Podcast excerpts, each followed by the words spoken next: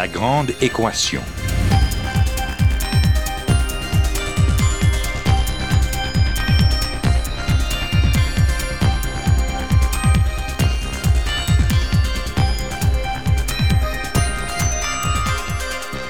Ici Normand Mousseau, bienvenue à La Grande Équation, votre rendez-vous hebdomadaire avec la science.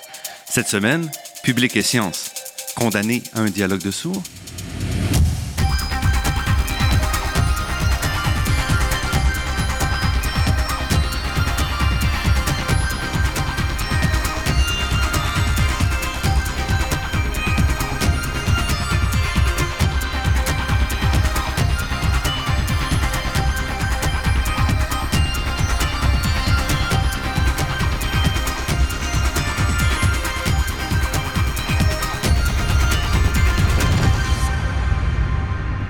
La relation tendue entre science et société date pas d'hier, en fait, comme le montre bien une anecdote au sujet de Thalès de Milet, rapportée par Socrate il y a environ 2500 ans. Thalès, en effet, pris dans ses réflexions sur l'astronomie, tomba dans un puits. Une servante de trace, fine et spirituelle, se railla de lui et affirma qu'il cherchait à comprendre ce qui se passait dans les cieux sans regarder où il mettait les pieds, qu'il avait pourtant bien sur terre.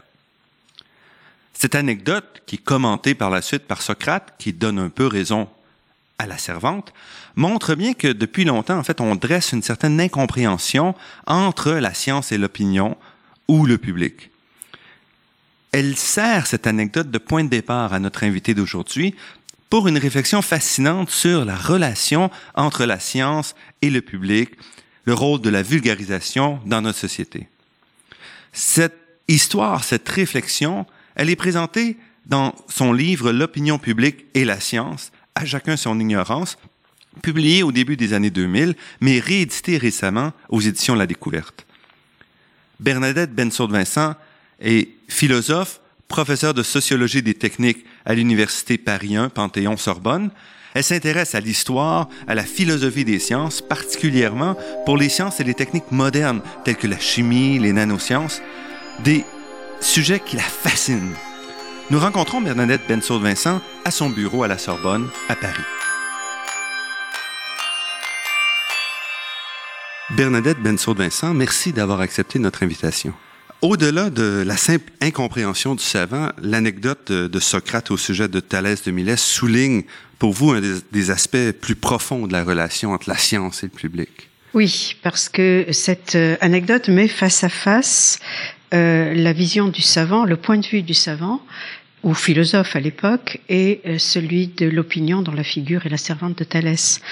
Et ce qui est très intéressant dans l'anecdote de Thalès, c'est que de Socrate, c'est qu'il ne donne pas raison à Thalès.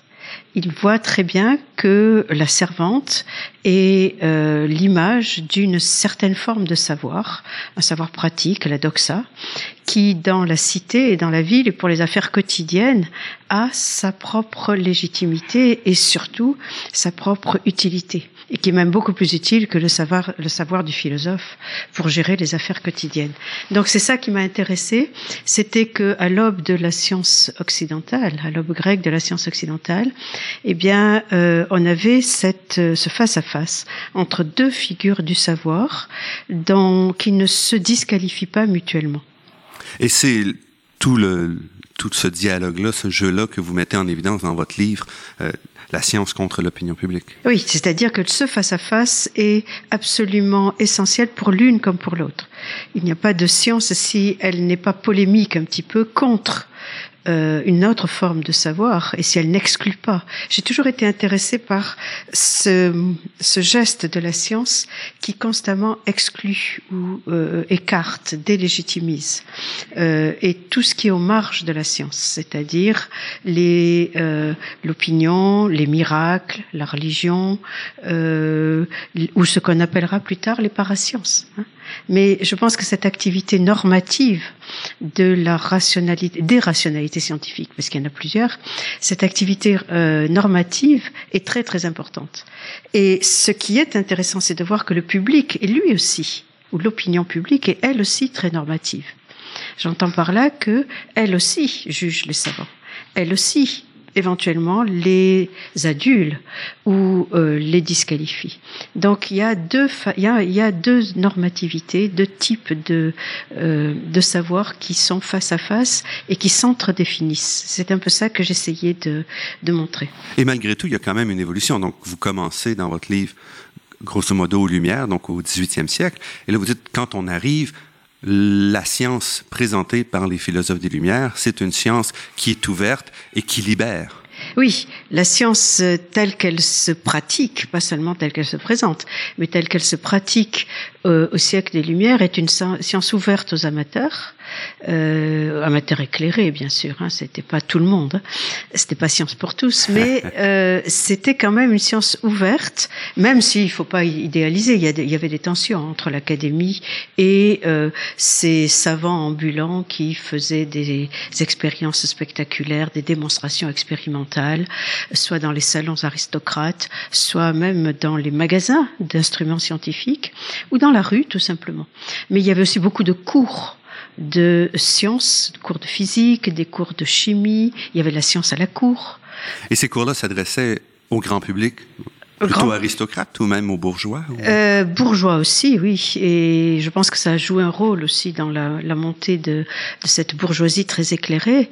Euh, et l'idée est que quand même, toute cette euh, euh sociabilité scientifique du XVIIIe siècle a, je pense, contribué à l'émergence de l'opinion publique. Habermas n'en parle pas. Il parle des cafés et des journaux.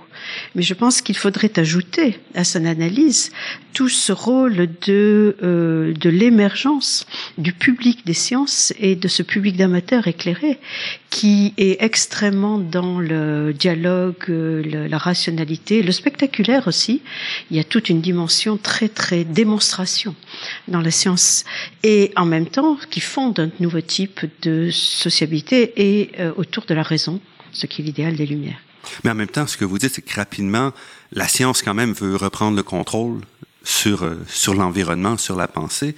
Et donc, vous citez entre autres l'affaire Messner, où là, ce sont les académiciens qui décident de restreindre le champ de réflexion. Oui, cette scène de la condamnation de Mesmer par la commission académique présidée par Lavoisier, ainsi que la Société royale de médecine, est un peu fondatrice fondatrice de la, ce que j'appelle la, la, fin de cet âge de la, des amateurs éclairés, au sens où euh, c'est vraiment l'académie qui censure et, et qui exclut. Et donc c'est ce geste d'exclusion euh, et c'est un peu constitutif de ce qu'on appellera plus tard les pseudosciences. Hein. Le magnétisme animal a été et est encore en France en tout cas aujourd'hui condamné comme étant pseudoscience. Mais à la fin la science doit quand même dire qu'est-ce qui est vrai ou qu'est-ce qui est pas vrai. Donc qu'est-ce que vous reprochez ici à cette à cette euh, cette, cette procès finalement contre Je reproche rien, j'analyse, j'observe. euh, j'analyse, je les observe, je ne reproche rien. Euh, c'est bien entendu, et la vérité, établir la vérité exige des normes. C'est pour ça que je dis que la science est vraiment une activité normative et, et qui a besoin de s'imposer des normes. Simplement, les normes de la vérité elles-mêmes changent. Je veux dire que les normes de la vérité au début du siècle des Lumières n'étaient pas les mêmes qu'à la fin. Euh, à la fin, c'est plutôt la précision expérimentale des mesures, etc. Au début du XVIIIe siècle, c'était plutôt l'utilité. Donc, euh, et c'est encore en train de changer constamment. Ces normes changent. Et ce qui me paraît important, c'est de voir qu'elle change en regard de la société et en regard de la position que les scientifiques adoptent par rapport à la société. Mais sur cette évolution des normes euh, au cours du XVIIIe siècle, il y a un beau livre qui est déjà ancien de Christian Licop qui s'appelait La formation de la pratique scientifique et qui analyse justement le changement des normes de la vérité au cours du XVIIe et XVIIIe siècle.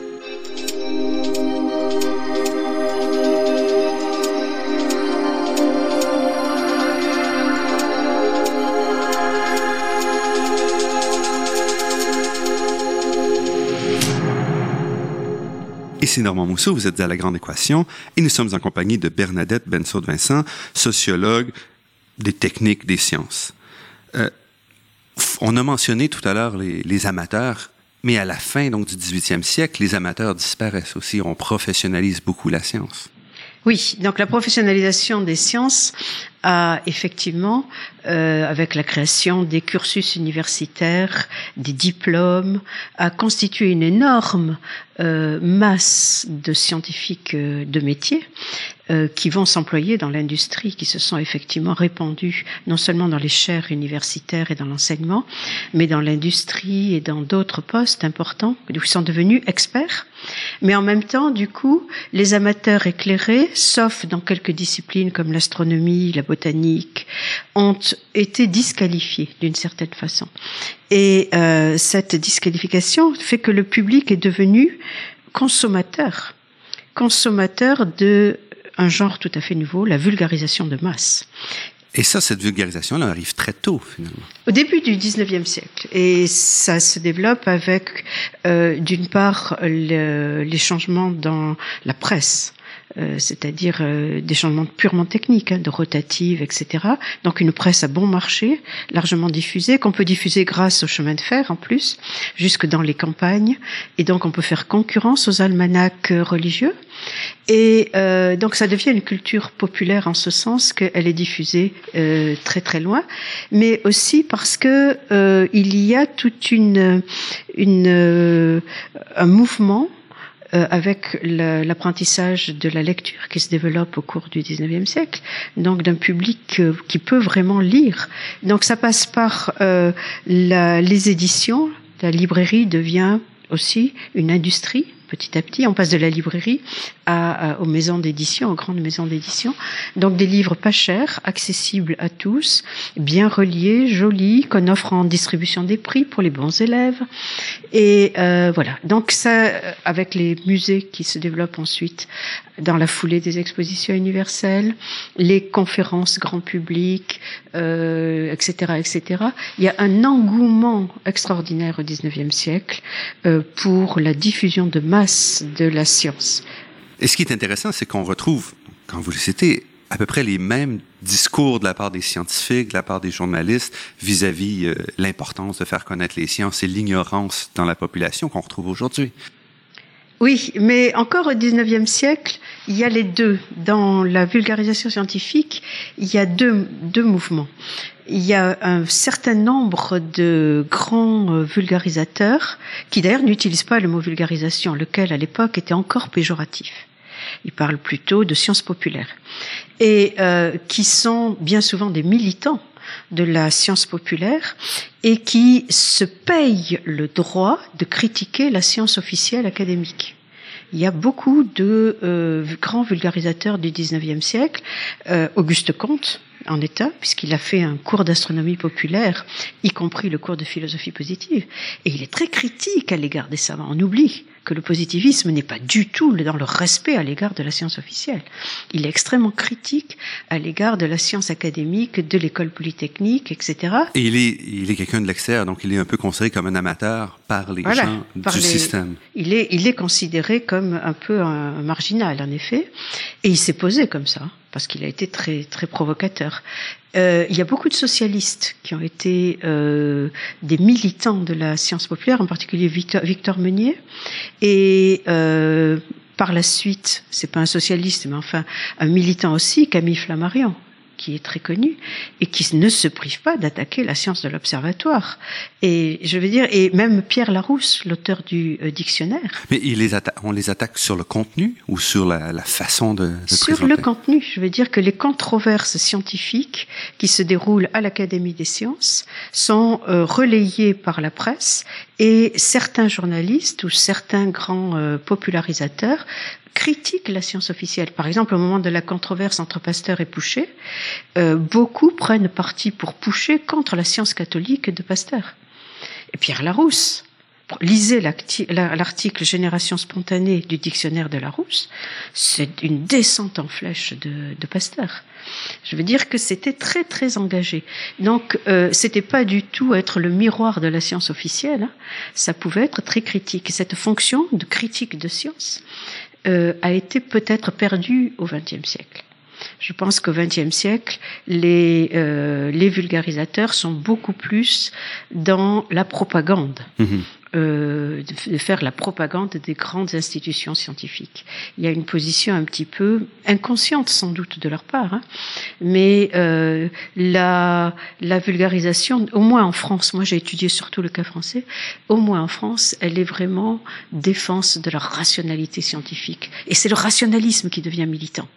C'est le rationalisme qui s'invente des critiques, comme on le voit périodiquement, euh, comme si la raison scientifique était attaquée de toutes parts et qu'elle avait besoin d'être défendue.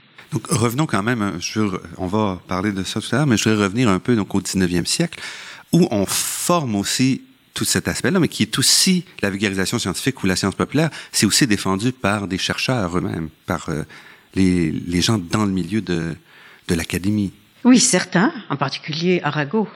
Arago est la grande figure puisqu'il a été secrétaire perpétuel de l'Académie et en même temps il a passé toute sa vie à donner un cours d'astronomie populaire.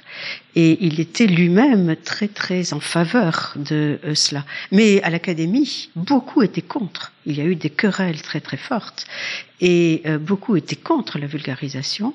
Certains ont même refusé de siéger en séance hebdomadaire à l'Académie tant qu'il y avait des journalistes dans les tribunes à les observer. Ils disaient on peut pas discuter tranquillement. Ils sont là, ils vont rapporter tout ça à tout le monde, donc on ne peut plus. Donc dans les années 1830 en particulier, il y a eu une tension très très forte.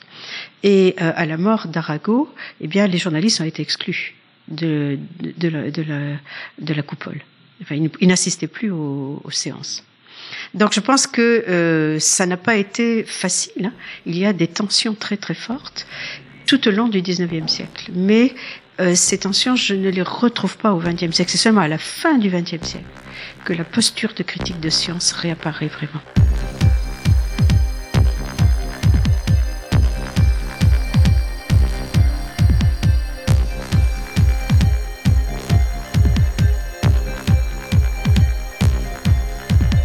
Ici Normand Mousseau, vous êtes à La Grande Équation sur les ondes de Radio Ville-Marie et nous sommes en compagnie de Bernadette Bensaud-Vincent qui nous parle de ses travaux sur euh, la relation entre la science et l'opinion publique. Après la Deuxième Guerre mondiale, justement, vous en parliez, il y a un changement très, très important, à la fois du rôle de la science dans la société, parce que la science devient un outil de développement économique euh, majeur. On le voit aux États-Unis, on le voit en Europe, un peu partout. Et la vulgarisation scientifique un rôle peut-être à la fois d'essayer d'attirer des gens en sciences, puis en même temps de justifier toutes ces dépenses-là qu'on va faire en sciences. Oui, ça date pas de la, après la Deuxième Guerre mondiale, même euh, après la Première Guerre mondiale. D'autant plus que euh, après la Première Guerre mondiale, il y a quand même eu le choc de cette guerre et de l'utilisation de la science au service de la guerre, en particulier les fameux gaz de combat. Euh, donc il y a eu une véritable crise de conscience, je pense, euh, bien avant Hiroshima. Euh, il ne faut pas l'oublier, Hiroshima a été certainement quelque chose de très important, mais euh, l'idée que euh, peut-être il faudrait des moratoires, etc., etc., est déjà débattue après la Première Guerre mondiale. Et c'est vrai que c'est après la Première Guerre mondiale que se développent les associations de euh, vulgarisateurs ou de popularisateurs et euh, liés avec les sociétés scientifiques. En particulier aux États-Unis, la euh, American Chemical Society est associée avec la Société des écrivains scientifiques, Society of Scientific Writers. Et il faut vraiment développer, faire cause commune pour réhabiliter la science dans l'opinion publique. Et donc cette espèce de croisade pour la science euh, qui qui allie aussi l'industrie, parce que l'industrie chimique avait besoin de se refaire une âme pure. Euh, et, et, toutes ces croisades pour la science sont quelque chose qui est qui va petit à petit. Enfin, j'utilise le mot croisade, c'est une oui, métaphore. mais c'est pas une métaphore si loin de. Si loin. Parce que même quand Kennedy met au pied les gens et dit il faut qu'on puisse compétitionner contre l'Union soviétique, c'est aussi une croisade. Voilà. Et, et du coup, la science devient un peu sacrée une cause sacrée, euh, elle est un peu sacralisée en même temps que elle s'enferme. Parce qu'une grande, grande partie de la recherche militaire, avant d'être une ressource économique, c'est surtout une ressource militaire, et donc euh, militaire, spatiale, etc. Donc euh, une grande partie de la recherche est fermée, fermée au public, confinée dans des laboratoires interdits au public, mais en même temps, il y a ce mythe que la vulgarisation doit faire le pont entre euh, la recherche scientifique fermée et le grand public. À ce moment-là, ici, la, vulgarisation scientifique a plus pour rôle de, développer le sens critique, c'est ça? Certainement pas. Elle a euh, plutôt pour rôle de développer une adhésion une adhésion à la science et euh, d'encourager les gens à adhérer, à croire au progrès scientifique. Ça a marché. Hein on y a bien cru. Hein Je veux dire qu'il y a bien eu quelques voix critiques. Euh, et aujourd'hui, on va les rechercher d'ailleurs dans les journaux ou dans les archives. Hein. Il y a eu des ouvrages très critiques. Mais disons que quand même, le progrès scientifique, l'idée que grâce à la science et à la chimie, on allait vaincre toutes les maladies, toutes les, toutes les crises économiques, etc., est une idée qui est encore très très fortement ancrée dans les mentalités. Et aujourd'hui, Bon, je suis à l'université Pierre et Marie Curie, une université science euh, pure, si on veut, dure. Euh, on se plaint qu'il y a de moins en moins d'étudiants et on entend les gens dire est-ce qu'il faudrait plus de sciences dans les médias, aller rechercher? Donc on retombe aujourd'hui un peu dans ce même euh, pattern-là. Oui, c'est le pattern un peu de, de Jean Perrin euh, lorsqu'il a conçu le Palais de la Découverte lors de l'exposition de 1937. Son idée était vraiment de présenter la science vivante, la science pure en train de se faire à travers les grands savants, et euh, c'était vraiment d'éveiller des vocations dans le peuple, d'éveiller, d'attirer des jeunes brillants talents vers euh, la science. Et aujourd'hui, on le fait, mais on le fait par d'autres voies, en particulier par les clubs d'amateurs informatiques, ou les fameux concours euh, ouverts à tous de, euh, de bonnes idées comme le concours iGEM. Je ne sais pas si vous connaissez ce concours iGEM. C'est un concours euh, ouvert à des jeunes en biologie de synthèse de tous les pays, des jeunes étudiants, euh, pour qu'ils, euh, en six mois, fabriquent un organisme synthétique euh, dans une équipe interdisciplinaire et euh, ils se retrouvent tous au mois de novembre à Boston, à MIT, euh, pour un enfin, grand jamboree, c'est une grande fête et chacun va présenter son projet. Donc il y a aujourd'hui beaucoup d'invitations, une sorte de regain, de retour vers la science amateur, mais cet retour vers la science amateur se fait avec l'idée d'attirer des jeunes talents dans la créativité scientifique. Et aussi pour les incorporer dans le dans l'académisme, si on Bien sûr, parce que après, alors maintenant la question est de savoir si aujourd'hui on peut encore parler de la science académique, au sens où euh, depuis les années 1980, euh, il y a une grande euh, politique d'ouverture du monde académique au monde de l'entreprise économique industrielle et économique. Et donc, euh, c'est de plus en plus un portrait de euh, chercheurs académiques entrepreneurs et qui doit monter des startups, des spin-offs et blablabla, et qui doit prendre des brevets, même si c'est de la recherche publique.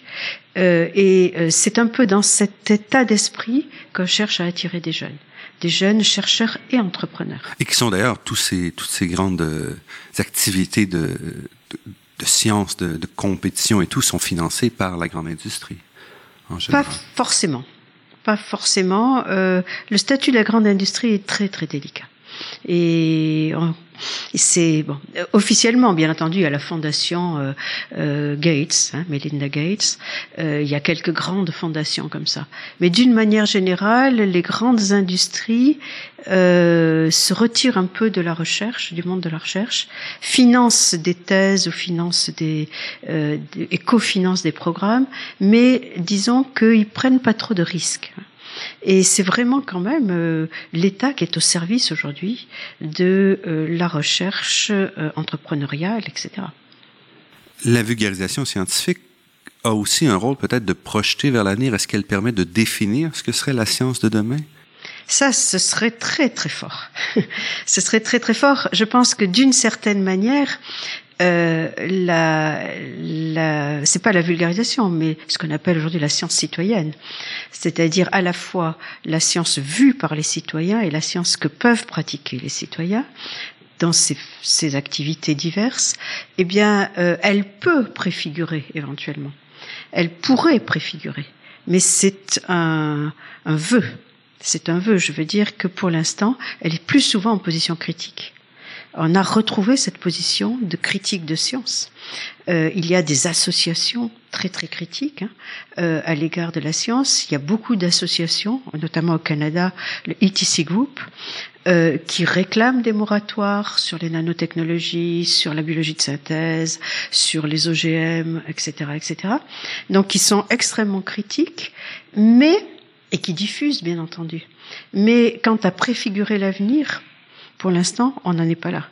Pour l'instant, les préfigurations de l'avenir sont plutôt aux mains des politiques scientifiques qui définissent des grands programmes comme l'Union européenne qui a défini son programme Horizon 2020 et euh, qui euh, préfigure l'avenir à coup de feuilles de route, d'investissements massifs, etc., etc. Quant au public, pour l'instant, il n'a pas droit à la parole. Restez avec nous, notre entretien avec Bernadette Bensour-Vincent se poursuit après cette pause.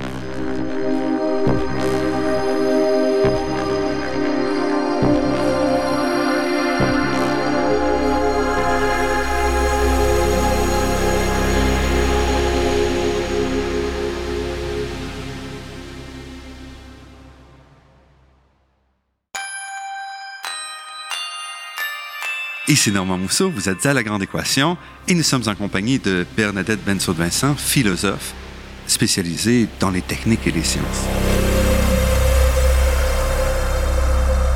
Justement, on parlait des grands changements. Ces changements-là remontent peut-être au début des années 70 avec euh, le DDT, avec l'émergence des mouvements environnementalistes. Est-ce que ça serait les environnementalistes qui auraient effectivement, les environnementalistes ont joué un rôle très critique. Euh, et on peut dire que l'émergence du mouvement environnementaliste s'est constituée au début avec Rachel Carson, en particulier Silent Spring, contre euh, l'industrie chimique et contre la corporation, entre guillemets, des chimistes. Donc, ce qui a contribué d'ailleurs à diaboliser beaucoup la chimie hein, et à créer une tension très très forte. Mais euh, c'est vrai que les environnementalistes ont été les premiers critiques de, de la science telle qu'elle se fait. Mais il y a quand même eu aussi hein, des critiques au sein même d'ailleurs des communautés scientifiques dans les années 60, Science for the People, euh, qui étaient parmi les physiciens, des gens qui ont vraiment euh, critiqué de l'intérieur, même en France, il y a eu des euh, critiques de l'énergie atomique, même si elle était pacifique, euh, au sein même de la communauté scientifique, et il y a eu aussi des syndicats qui ont été très très critiques à l'égard du nucléaire. Mais leur voix n'a pas porté, je dirais. Euh, il a fallu une certaine masse critique, et cette masse critique, elle apparaît vraiment, je crois, dans les années 80 euh, 80 avec Tchernobyl, euh, avec en France l'affaire du sang contaminé aussi, euh, beaucoup d'affaires, puis la vache folle. Mhm. Où là vraiment c'est l'ensemble du public qui est alerté c'est le public vraiment qui a relayé les critiques euh, de quelques minorités qui avaient euh, euh, auparavant.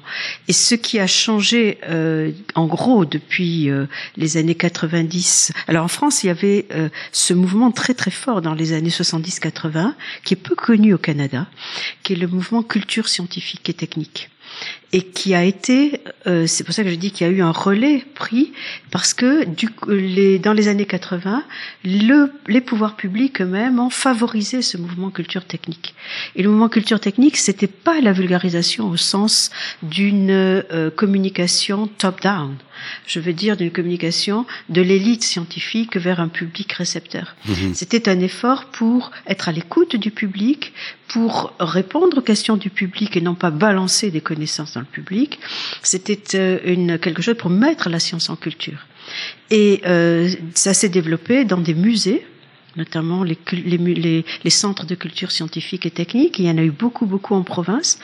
Au début, le centre de la Villette, qui s'appelle aujourd'hui Cité des sciences et de l'industrie, s'est constitué un peu sur cette base. Donc ça a été relayé par les politiques publiques. Et, aujourd'hui, depuis, je veux dire que l'Union européenne euh, encourage beaucoup l'engagement du public dans les sciences et les techniques. Donc il y a vraiment une volonté, c'est pour ça que ça change, au sens où il y a une volonté politique de rompre cette barrière entre d'un côté une élite scientifique et de l'autre côté un public passif. Parce que on a vu des problèmes majeurs, on a vu des problèmes dans les OGM, par exemple, les organismes génétiquement modifiés, ou particulièrement en France, il y a eu des oppositions extrêmement vives. Certainement. C'est probablement, du moins c'est la rationalisation qu'en donne l'Union européenne, c'est l'échec des OGM qui a fait changer d'attitude. Ce qu'ils appellent échec euh, est pour le public un, victoire, une victoire, un triomphe. C'est-à-dire que c'est la première fois qu'ils pouvaient avoir un, un impact sur la recherche. Mais il y a eu d'autres exemples. Aux États-Unis, par exemple, les, associations de malades du sida qui ont pu influencer la recherche. Euh, en France, c'est les associations de, de maladies euh, euh, génétiques qui ont aussi déterminé des courants de recherche. Donc, il y a eu des toutes petites euh, des tout petits retours du public qui permettent de réguler un petit peu les programmes de recherche. Mais c'est très timide, très très timide, et je dois dire que ces grands programmes d'engagement du public dans les sciences sont plus de l'ordre aujourd'hui du wishful thinking que de la réalité tangible. Oui, parce que par exemple, vous vous intéressez entre autres aux nanosciences, nanotechniques, et ici, on a eu un discours, un certain discours où on voulait faire participer le public, mais en même temps, à côté, peu importe ce qui se passe, on met les milliards d'euros pour avancer dans quelque chose qui est un mélange de propagande, de science, de rêve. Euh. Exactement. Et je dois dire que les porteurs des programmes de recherche en nanotechnologie sont eux-mêmes des grands vulgarisateurs. Lisez le livre de Eric Drexler, mm-hmm. Engines of Creation. C'est du Jules Verne c'est une belle c'est une belle épopée euh, scientifique euh, scientiste euh, et, et, je crois que euh, d'une certaine manière les les porteurs de ces grands programmes ou le livre de George Church qui s'appelle Regenesis, écrit avec un, un journaliste d'ailleurs, hein, parce qu'ils ont une plume, euh, un nègre qui tient la plume par derrière. Euh, c'est des grandes visions. Les, les, les, scientifiques sont des visionnaires et porteurs d'un futur euh, plein de promesses qu'ils font miroiter devant le public. Et comme en plus de ces grandes visions, eh bien, il y a une quantité de machines utilisées dans le quotidien, d'objets extrêmement séduisants qui sont mis sur le marché chaque jour, qui sont des, des, des objets addictifs, mm-hmm. euh, ben, le public est captif d'une certaine manière.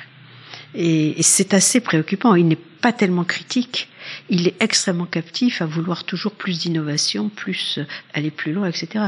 Donc, quant à éveiller un esprit critique dans le public, eh bien, euh, c'est encore un travail à faire. On l'a vu, par exemple, avec toutes les sorties sur les écoutes électroniques à travers la planète de l'ensemble de la population, et à quel point, finalement, il y a eu relativement peu de réponses de la part. Très peu de révoltes. Il y a très peu de révoltes du public devant le fait qu'on est tous fliqués écouter, espionner en, en, temps. Et comme si la liberté individuelle n'était plus une valeur. Euh, de même, euh, les, la les nanotechnologies, la nanomédecine, etc., ont favorisé une sorte de culte de la santé. Et la santé à tout prix. Et quand je dis à tout prix, c'est littéralement. Euh, c'est littéralement. Et, et donc euh, cette espèce de santéisme, je sais pas quoi, est quelque chose qui est profondément ancré dans le public aujourd'hui et qu'on est prêt à tout pour euh, avoir des nouvelles euh, technologies ou des nouveaux dispositifs ou des nouveaux médicaments, euh, quels que soient les tests que l'on fait, les tests cliniques, etc., etc. C'est-à-dire que beaucoup de, il y a des conflits de valeurs et les techniques actuelles sont porteuses de valeurs et euh, c'est le travail que nous faisons avec mon équipe ici, euh, cette COPRA, c'est d'essayer de dégager les valeurs implicites euh, diffusées par ces nouveaux objets qu'on met sur le marché ou qui qu'on mettra sur le marché dans 20 ans et qui sont pétris eux-mêmes de valeurs de la société, mais qui en même temps en portent. Et ces valeurs déterminent beaucoup l'attitude du public qui, euh, qui adhère à, à, ces objets ou qui quelquefois les refuse. C'est très curieux. On, se demande pourquoi il y a un tel refus des OGM et une telle acceptation des technologies de l'information. Je veux dire, voilà. Donc là, il y a des conflits de valeurs qui se jouent. Les valeurs traditionnelles de la société européenne euh, sont en train, certaines sont en train de sombrer, d'autres non. Et on ne sait pas très bien pourquoi.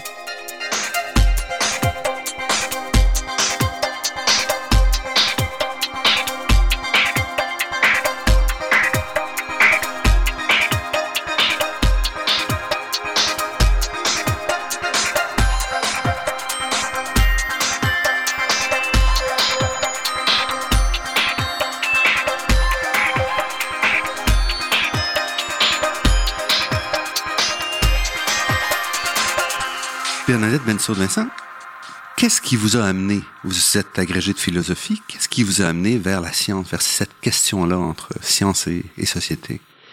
Euh, deux choses, parce que j'ai beaucoup travaillé sur l'histoire de la chimie, histoire et philosophie de la chimie. Or, euh, les chimistes, historiquement, depuis l'alchimie, a toujours eu maille à partie, a toujours été en conflit avec euh, la société, la culture. Les alchimistes ont été condamnés, euh, etc. Et, et puis euh, au XXe siècle, la chimie a été aussi très attaquée, etc. En même temps qu'elle a essayé de captiver le public. Mais surtout, euh, une, biographiquement, je dirais, j'ai après mon, ma thèse de doctorat, j'ai travaillé euh, en sorte, quelque sorte en postdoc à la création du musée de la Villette, du musée des sciences et de l'industrie. Donc j'ai travaillé avec des équipes de concepteurs de la médiation scientifique et technique. Et euh, par la suite, je me suis intéressée à l'histoire de la médiation. Comment vous avez vécu d'abord J'ai vécu. Qu'est-ce que c'est Comment construire une Voilà. Et je pense que j'ai énormément appris. J'ai beaucoup plus appris que que dans, dans mes études euh, sur les relations entre, enfin sur la vision de la science dans la société. En plus, c'était l'époque de de la belle époque de la culture scientifique et technique, qui était un mouvement extrêmement euh, vigoureux, euh, qui était très intéressant. Et euh, il y avait beaucoup de tensions au sein même de la Villette, et on débattait beaucoup de ces problèmes. En même temps, ça m'a sensibilisé aux problèmes très pratiques de la médiation. C'est-à-dire comment faire passer un message dans le public. Et c'est certainement pas en caricaturant, en simplifiant, au contraire. C'est plutôt en racontant des histoires. Euh, il y a une fois, qu'elles soient vidéo ou parlées, il faut de la narrativité pour pour euh, pour capter, pour intéresser, pour euh, concerner les gens, et puis pour éveiller l'esprit critique aussi. Parce que pour vous, ça reste quand même un, un but de de cet aspect-là de, de la vulgarisation scientifique, quoique je ne sais pas si vous aimez ce terme-là ou non. Non, je pense que plus personne n'ose aujourd'hui parler de vulgarisation scientifique, médiation ou euh, engagement du public, euh, participation du public. Les... Il y aurait une, à faire une histoire des mots, d'ailleurs. Mm -hmm. Euh, mais euh, bien sûr, euh, je pense que ce qui est important, c'est de, de vraiment mettre les sciences dans la société et en politique, dans l'agora, dans le public, et en particulier d'ouvrir les universités à la société, au public, enfin au débat en tout cas, et d'une manière générale, euh, les, la recherche académique, euh, de de l'interpeller, de la laisser être interpellée. Je pense qu'il n'y a de bonne science que si elle est interpellée par l'opinion publique. Sinon, elle devient dogmatique et elle ronronne et elle perd elle-même l'esprit critique. Or, une science sans esprit critique, qu'est-ce que c'est? Et qui doit faire ça? Donc, on a vu au XVIIIe siècle qu'il y avait quand même des, si on veut, des spécialistes de la critique qui se tenaient à l'extérieur du euh, du monde de la recherche, mais qui était capable de suivre quand même qu'est-ce qui se passait, d'avoir une position. Qui doit faire ça aujourd'hui? On a déjà des associations qui sont assez actives et qui, bien que formées d'amateurs, quand on parle aux gens, par exemple, du côté environnemental ou dans d'autres, on s'aperçoit que ces gens-là ont une base solide et comprennent très bien de quoi ils parlent. Est-ce que ce sont des associations? Qui va faire le contrepoids? Les associations jouent un rôle très important. Toutes les, groupements de sociétés de citoyens euh, et en plus, elles jouent un grand rôle d'information parce que elles font un peu de la contre-expertise sur certains dossiers très controversés. Et, et la contre-expertise est toujours un enrichissement du savoir.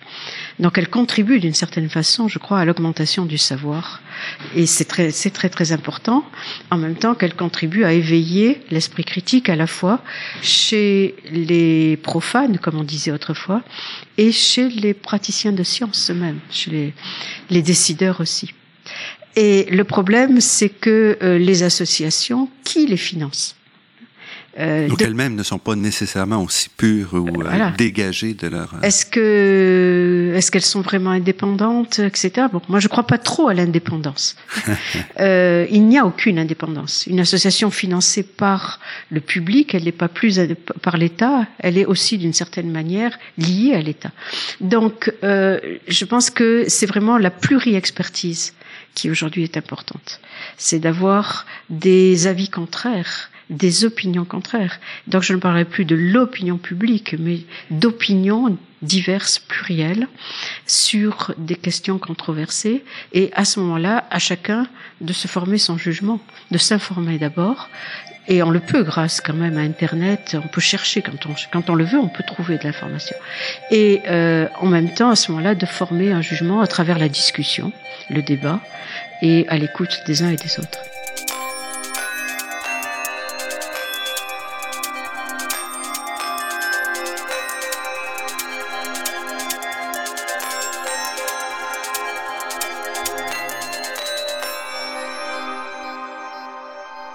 Mousseau, vous êtes à La Grande Équation sur les ondes de Radio Ville-Marie et nous sommes en compagnie de Bernadette Bensoud-Vincent.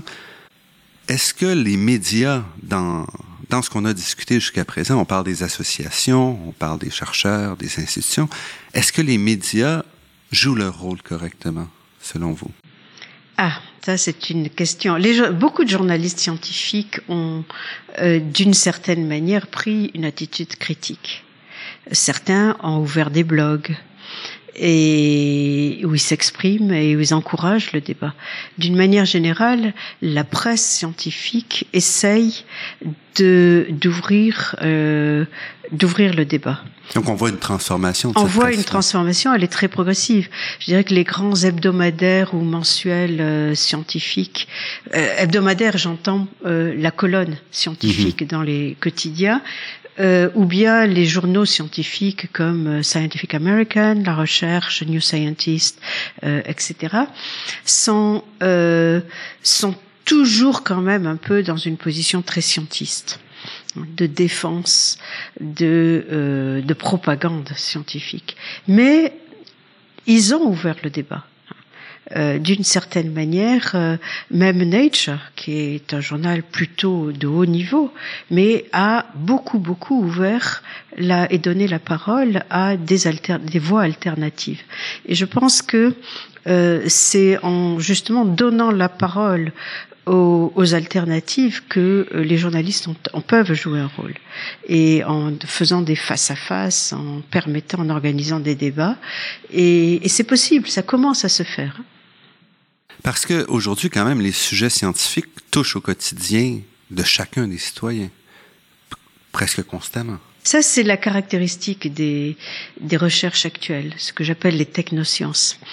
Euh, c'est que les technosciences, contrairement à la science confinée des années 1950-1960, les, la biologie, qui est aujourd'hui un peu la science reine, hein, il faut mhm. bien le dire, est très lié à la médecine, qui concerne énormément le public, avec cette, euh, ce privilège accordé aujourd'hui à la santé, qui est une des valeurs premières, santé et sécurité.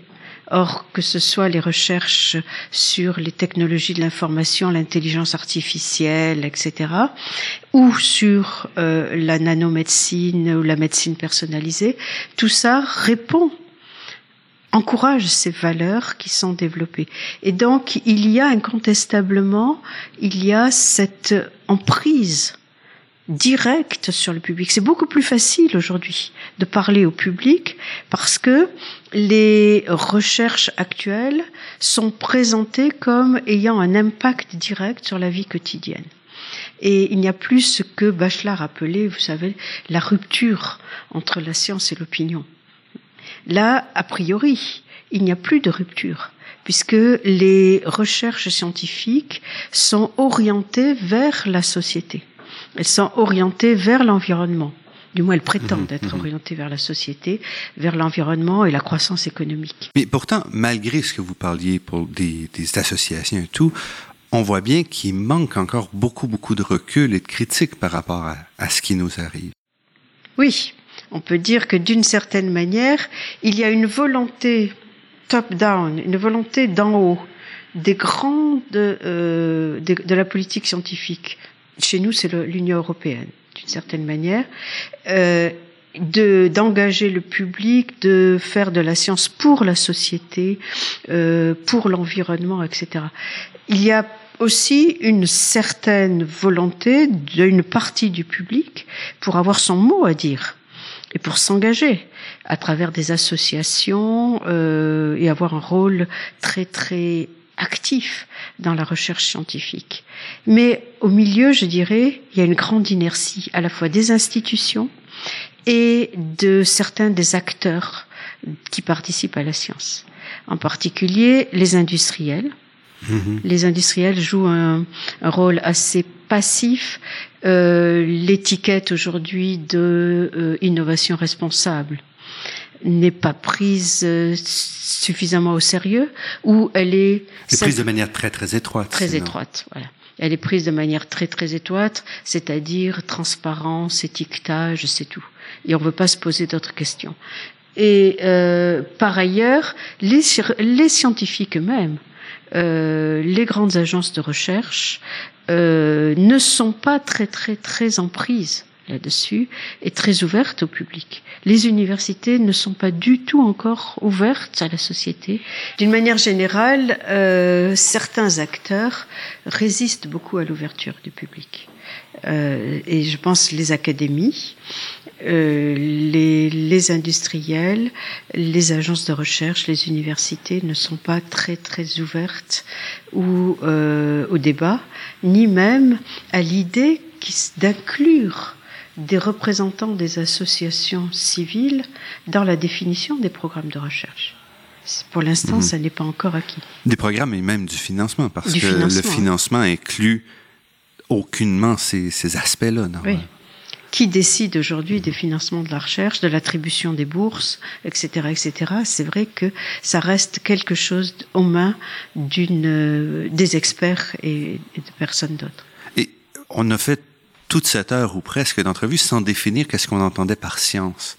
Donc, est-ce qu'ici, vous vous concentrez sur sciences techniques, si on veut, physique, chimie, biologie, informatique, mathématiques, ou est-ce que ça déborde aussi les autres Ben, champs de savoir? Le champ de ce qu'on appelle science a beaucoup évolué au cours du temps. hein, et comme j'avais adopté une vision en longue durée, Mhm. euh, on ne peut parler de science proprement dite qu'à partir du, 20e, du 19e siècle. Euh, avant, c'était philosophie naturelle. Mhm.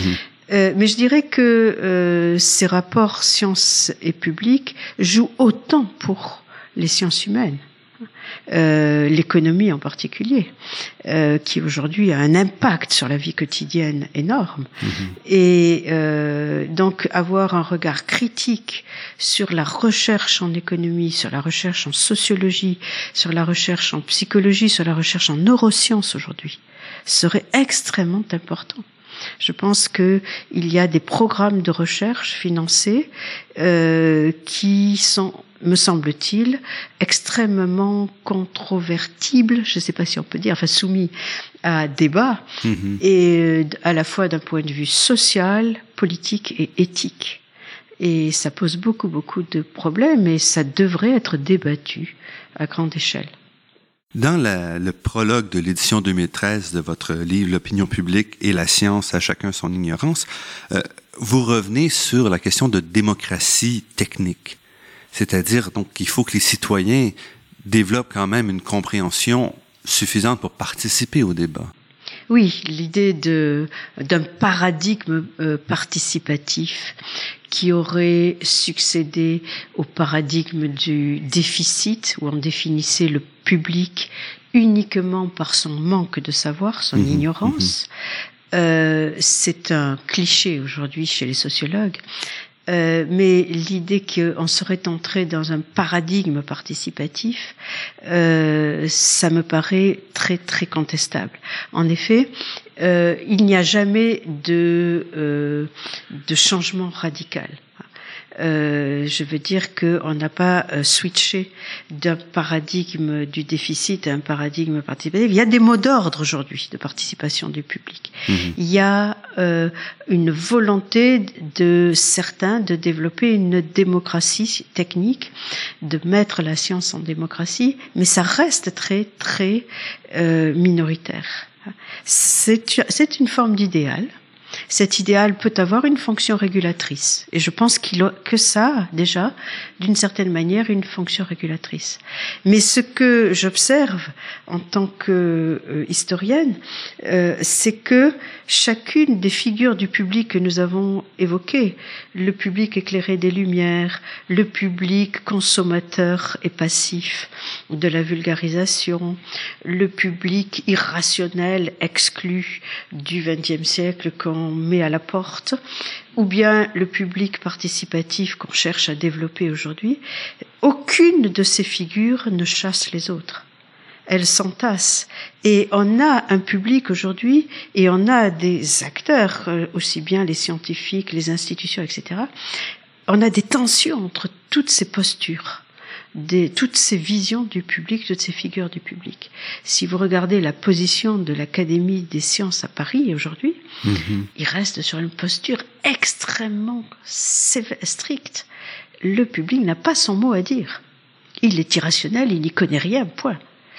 Voilà. Et à côté de ça, il y a d'autres acteurs qui sont au contraire très favorables à l'ouverture au public.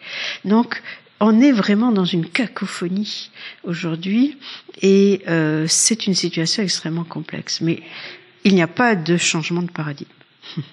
Bernadette Bensoud-Vincent, professeure de sociologie des techniques à l'Université Paris 1, Sorbonne, auteur entre autres de Histoire de la chimie avec Isabelle Stenger, de L'opinion publique et la science à chacun son ignorance qui est réédité récemment aux éditions La Découverte, entre autres, et de plusieurs autres ouvrages. Je vous remercie beaucoup pour cette entrevue. Merci. Je remercie Daniel Fortin à la technique pour la création des thèmes musicaux entendus à l'émission, Marc-André Miron au site Internet et Ginette Beaulieu, productrice déléguée. Je remercie également le Fonds de recherche du Québec et la Fondation familiale Trottier pour leur contribution à la production de cette émission, ainsi que la Fondation des chaires de recherche du Canada, le CNRS, et l'Université Pierre et Marie Curie pour mon séjour à Paris. Vous pourrez réentendre cette émission en vous rendant sur le site Internet de La Grande Équation. L'émission est également disponible sur la page Université de Montréal de iTunes U. Ici Normand Mousseau, au nom de toute l'équipe, je vous dis à la semaine prochaine. Et d'ici là, restez à l'écoute de Radio Ville-Marie pour découvrir votre monde sous toutes ses facettes.